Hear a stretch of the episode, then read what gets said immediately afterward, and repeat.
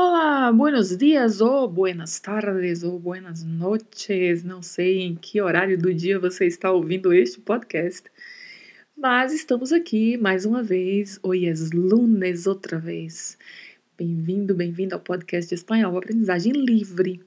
A nossa frase de hoje é: Ayer dormi mucho más que hoy. Outra frase para aprendermos em espanhol. Vamos lá?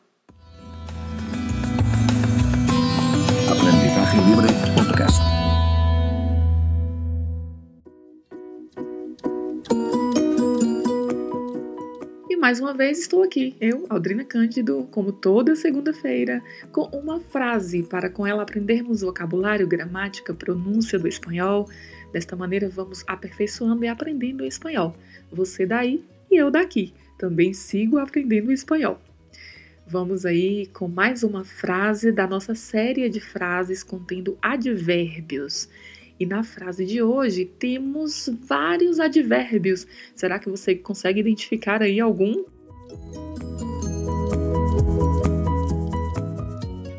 Então vamos lá analisar a nossa frase palavra por palavra. Ayer. Ayer, já começamos com um advérbio, que é um advérbio que se refere ao passado, em português significa ontem. Muita atenção para a pronúncia, porque temos aí uma Y seguida da letra E, que é pronunciada no geral do modo similar a um DJ, como se fosse ager, ager.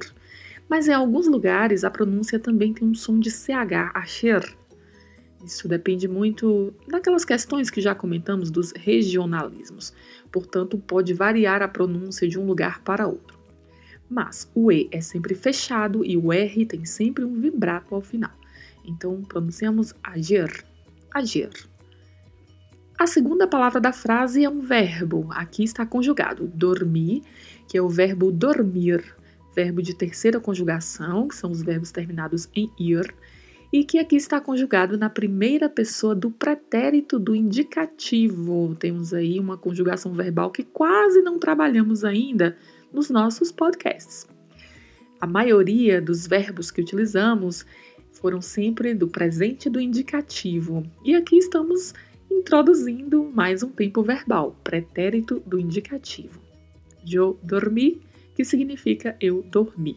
Chamo a atenção mais uma vez, assim como comentei no episódio anterior, para a pronúncia da letra D, que é sempre pronunciada com um pouco mais de suavidade, não muito marcado. Dormi. E o R, vibrato, sempre. Dormi. Seguimos na frase com mais um advérbio, outro advérbio, que é mucho, que está seguido de mais um advérbio, que é mas. Veja que temos nessa frase três advérbios por enquanto. Temos então dois advérbios de quantidade juntos nessa frase. E qual é a intenção disso? É dar ênfase, mucho más, que significa muito mais. A pronúncia do CH tem o som no português que normalmente utilizamos ao pronunciar a palavra tchau. Então, utilizamos esta sonoridade para pronunciar mucho, mucho. E atenção para mais uma coisa: não falar muito. É muito comum, já ouvi várias vezes pessoas que são falantes do português irem pronunciar mucho e falar muito, muito. Não é muito, não tem uma letra N aí, é mucho, mucho não tem um N. E o O sempre com som mais fechado, né? Então, mucho, mucho. Mas, já comentamos, né? E lembre-se que é acentuado e que não tem a letra I. E a pronúncia é mas mesmo, mas. Que é um pronome relativo, tem o mesmo significado do português. E como quase não tivemos um advérbio nessa frase ainda, temos aí oi para terminar outro advérbio, só que agora é um advérbio de tempo, assim como ayer. Vejam que temos dois advérbios de tempo, ayer, que significa ontem, hoy, que significa hoje. E temos dois advérbios de quantidade, mucho e mas. Em uma frase só, aprendemos quatro advérbios. E eu vou ensinar um quinto. Quando falamos de ayer, estamos falando de ontem e utilizamos no português, né? Falar antes de ontem. Como diríamos isso em espanhol? Anteayer. Anteayer, que é antes de ontem.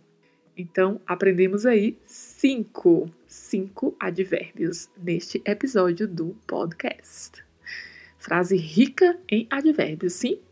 Então, esta frase, ayer dormi mucho más que hoy, significa que ontem dormi muito mais que hoje.